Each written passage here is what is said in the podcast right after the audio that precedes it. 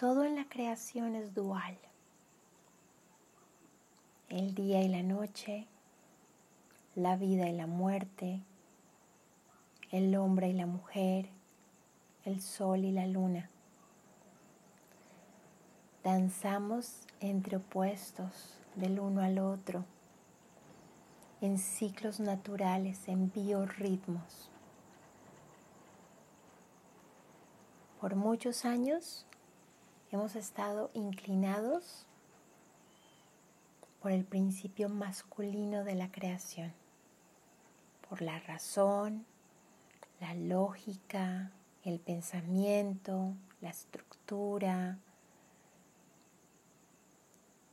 y la mirada al mundo hacia afuera, que está muy bien.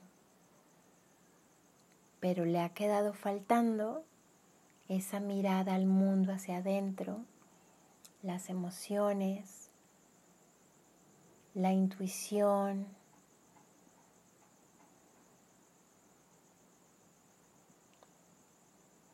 el sentir. Lo que estamos viviendo ahora como humanidad es este ejercicio de volver a vernos a nosotros mismos completos. Cerebro sí, pero con corazón. Razón, lógica y estructura sí, con un sentir, con una validación desde nuestra intuición y desde nuestra propia sabiduría para que estas dos fuerzas opuestas puedan trabajar en conjunto, para que puedan crear en armonía.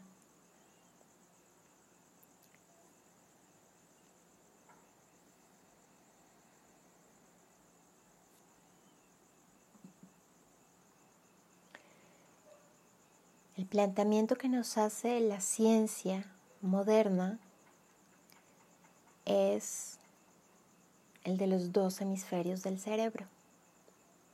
Muchos habrán escuchado que el hemisferio derecho del cerebro gobierna el lado izquierdo del cuerpo. El hemisferio derecho del cerebro está encargado del arte, de la sensibilidad, del mundo emocional y sensitivo. El lado izquierdo del cerebro gobierna el lado derecho del cuerpo, es decir, el lado masculino, el cual rige, o gobierna la razón, la lógica, la estructura y el ordenamiento. Hoy en día se encuentran muchos ejercicios de gimnasia cerebral para equilibrar los dos hemisferios del cerebro. Esta es la forma, digamos, occidental y actualizada de exponer este principio de la dualidad. En tradiciones antiguas, ancestrales, se habla del principio femenino de la creación y del principio masculino de la creación. El principio femenino es la vida, es el alimento, es el abrazo, es la nutrición, es el amor, la dulzura, mientras el principio masculino es el sostén, la visión, la claridad, la seguridad y la protección.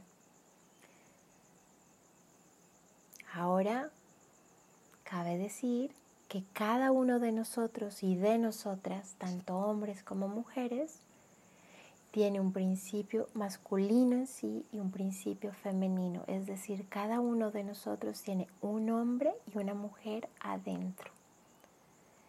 En tradiciones ancestrales de Oriente se habla del matrimonio interior, esa comunión, esa unión sagrada de nuestro lado femenino y el lado masculino para vivir en armonía y manifestar nuestra divinidad, nuestra sabiduría en el aquí y en el ahora. ¿Cuál es la ruta? El corazón. Ya que hemos vivido tantos, tantos, tantos años en la cabeza, racionalizando todo, analizando todo, debemos regresar al corazón escucharlo,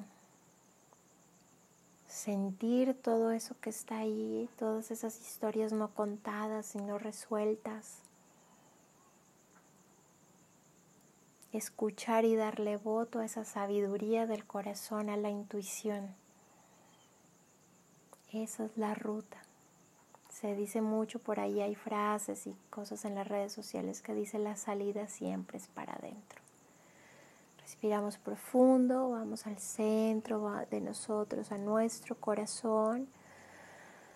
Ah, nos vemos, nos observamos, nos revisamos y desde, ese, desde esa conexión con nosotros mismos podemos tomar decisiones, podemos accionar en el mundo, planear, estructurar, visionar cosas. Es decir, desde adentro, desde el femenino, desde esa esencia, conectar con nuestro masculino para manifestar, para crear. Deben funcionar los dos como un trabajo en equipo.